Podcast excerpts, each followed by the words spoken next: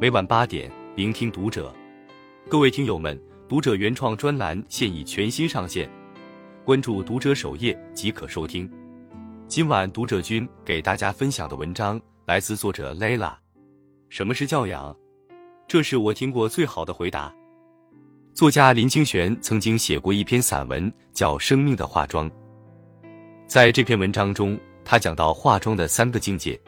第三流的化妆是脸上的化妆，例如涂脂抹粉、穿衣打扮，它对一个人的改变其实很少。第二流的化妆是精神的化妆，例如改善生活方式、运动、早睡等，它会让我们神采奕奕。那什么是第一流的化妆呢？是生命的化妆。所谓生命的化妆，就是心地善良，关怀别人。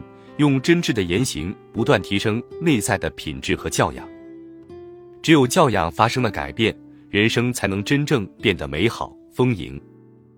自媒体博主张不同讲过一个故事，他刚刚创业的时候，公司招了一个女大学生，二十多岁的年纪，经常扎一个高高的马尾辫，看上去青春洋溢。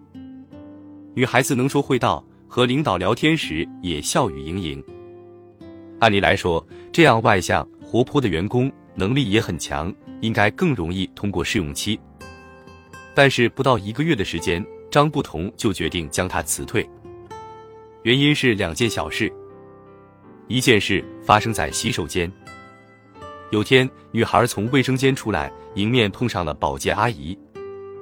阿姨看到洗手台下一地乱糟糟的纸巾，小声嘟囔了一句：“垃圾桶不就在左手边吗？”没想到，女孩一脸不屑的大声反问：“打扫卫生不就是你的工作吗？”这一幕恰巧被路过的张不同看见，他诧异于女孩居然有两副不一样的面孔。另一件事发生在雨天，张不同带着女孩见完客户，回公司的时候，外面下起了倾盆大雨。他们在雨中好不容易打到一辆的士，张不同坐在了副驾驶的位置。女孩则独自坐在后座，结果上了车，女孩将她那把精致的小阳伞直接放在了座位上，伞上的雨水很快渗进了坐垫中，湿了一片。张不同从后视镜中看到这一幕，心情很复杂，最终决定将她辞退。后来，张不同在视频中说了一段话：“我见过很多人，他们会把抽过的半支烟按灭在吃剩的饭里。”也会往菜盒里丢擦了鼻涕的纸巾，这看起来似乎没什么错，但这样的举动说明他们心中没有他人。一个人如果没有教养，那么即便他受过良好的教育，依然是身无长物。就像一个人可以不停的吃东西，但他的肠胃不吸收，竹篮打水一场空，最后还是骨瘦如柴。一个人立足于世，最大的资本就是教养。没了教养，再良好的品质也会变质，再丰厚的资本也会贬值。人这一生，才华和能力或许能决定我们跳多高，教养和修为却决定了我们能够走多远。关于教养，我喜欢三句话。第一句是教养来自见识和悲悯。二战时，英国国王爱德华到伦敦一个贫民窟视察。当他走到一个东倒西歪的房子前时，没有直接进去，而是在门口停了下来。他看着破旧的房屋，内心非常触动。面对屋内穷困潦倒的老太太，他轻声问道：“请问我可以进来吗？”简简单单一句话，却折射出内心的温柔、体谅和周到。什么是教养？这就是教养。马一福曾说：“以识乾坤大，犹怜草木青。”当你见识的越多，看到的世界越大，就越懂得尊重不同的人。你会明白，所谓高贵，从来不是靠压低别人来垫高自己，而是发自内心的对他人眷顾和呵护。真正的教养是有感同身受的慈悲，设身处地的理解和推己及人的关怀。第二句是与人相处最好的态度是平视。电视剧《老酒馆》中，陈怀海是一家酒馆的老板。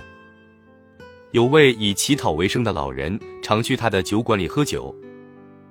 每每进门，衣衫褴褛，蓬头垢面。别的店铺看到这样的顾客，唯恐趋之不及。但陈怀海不仅对其热情款待，还常常教导店里的伙计：进了老酒馆的门，来了都是客，一钱酒是情谊，一斤酒也是情谊，不分厚薄。他并没有因老人乞讨的身份就另眼相待，也从未因自己掌柜的身份就居高自傲。什么是教养？这就是教养。如果说人际交往有三种态度，那么俯视者高高在上、盛气凌人，小看了别人；仰望者诚惶诚恐、顶礼膜拜，低估了自己；唯有平视者在上不傲人，在下不卑人，既周全了别人，也成全了自己。人与人交往，并不需要卑躬屈膝的委屈自己，也不需要谄媚迎合的奉承别人。不卑不亢，让彼此都如沐春风，就是最好的状态。第三句是高级的教养，是把别人放心上。知乎博主 Gold Rich Money 分享过一件事：他坐高铁时，曾遇见过一个留着大胡子的中年男人。上高铁后，这个男人先是找到座位坐下，过了一会儿，又把靠背放下来躺了一下，说舒服。然后男人突然跑到后排的座位上。举臂伸腿的坐了几秒钟，又回到自己的位置上，在自己的位置坐了几秒后，又跑到后排坐了坐。博主看见了，好奇的问他：“你干嘛呢？”男人回答说：“我怕放倒靠背会影响后面的乘客，所以想调整到一个合适的程度。”什么是教养？这就是教养。松浦弥太郎在《一百个基本》中写过这样一段话。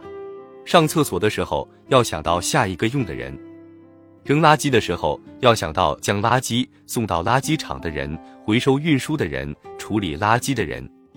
做杂志的工作要想到校对稿件的人、印刷的人、装订的人、将书运到书店的人、为我们卖书的人以及读者。